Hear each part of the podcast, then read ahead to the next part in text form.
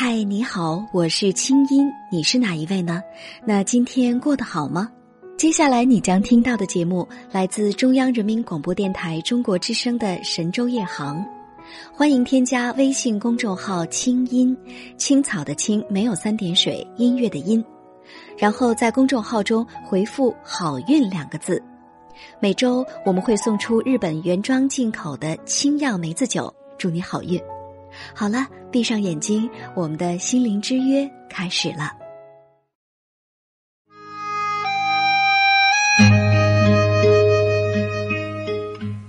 北京时间二十三点零三分，我们的夜航船又开始起航了。今天呀，在我的电子信箱里，我看到这么一封信，信上说：“青音姐你好，我还只是一个学生，有的时候想到结婚离我还很远。可是，每当夜深人静的时候，总是会觉得，其实你们节目当中所探讨的婚姻、爱情、面包。”似乎也正一步一步的逼近我的生活。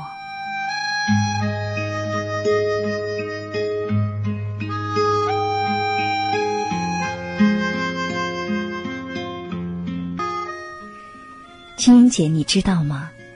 我总觉得现在的人为什么越来越现实了呢？这让我特别失望。我只是一个来自农村的男孩子，如果要想真的买房子，几乎完全要靠自己打拼。买房买车，那是多么遥远的字眼儿。我曾经是一个落榜生，为了不让父母有压力，我选择了自学考试。原本天真的以为只要自己努力了，就什么都会有。然而此刻才明白，自己正一点一点的远离曾经的梦想。看着一系列关于政府对大学生们的扶持鼓励的措施，我才黯然神伤。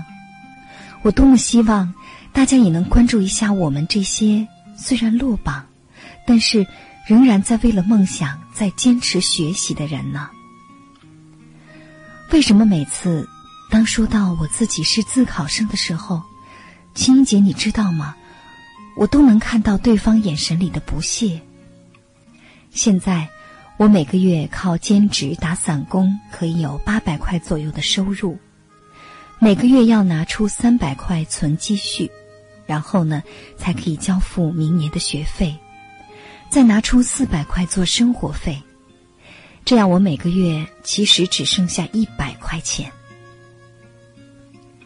有的时候我会想，一百块钱能做些什么呢？有车有房对我来说。真的很可笑，也很可悲。所以青音姐听了昨天晚上的节目，我不知道为什么，就是总是有话想跟你说。我也不知道自己想表达一些什么，但是心里觉得特别压抑，非常难受。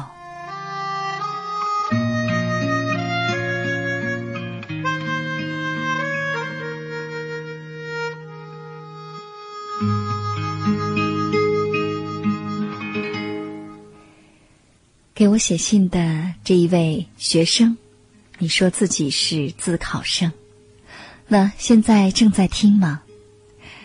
你说你不知道想跟我说些什么，但其实啊，我已经看明白了，你究竟想跟我说的是一些什么。读着你这封信啊，让我想了很长的时间。你说现在的人怎么都越来越现实呢？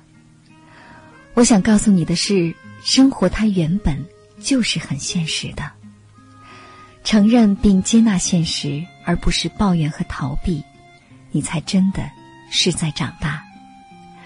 当然，每个人的现实都不尽相同。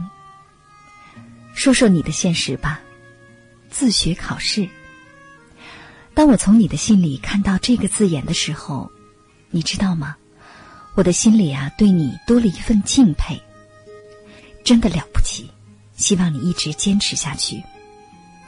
当你说自己现在每个月只能攒下一百块钱的时候，我想到了我自己，在当年刚刚参加工作的时候，连交每个月的房租都不够的两百八十块钱的工资。真的，一切都是暂时的，只要你够努力，够有持之以恒的决心。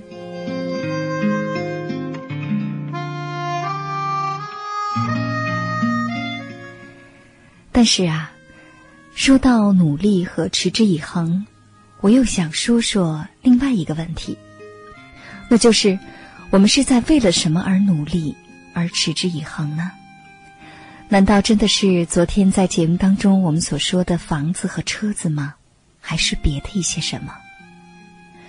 昨晚的节目我们说的是有房有车是否是结婚的必要条件，但是啊。这只是相对于结婚的条件而言的一个讨论。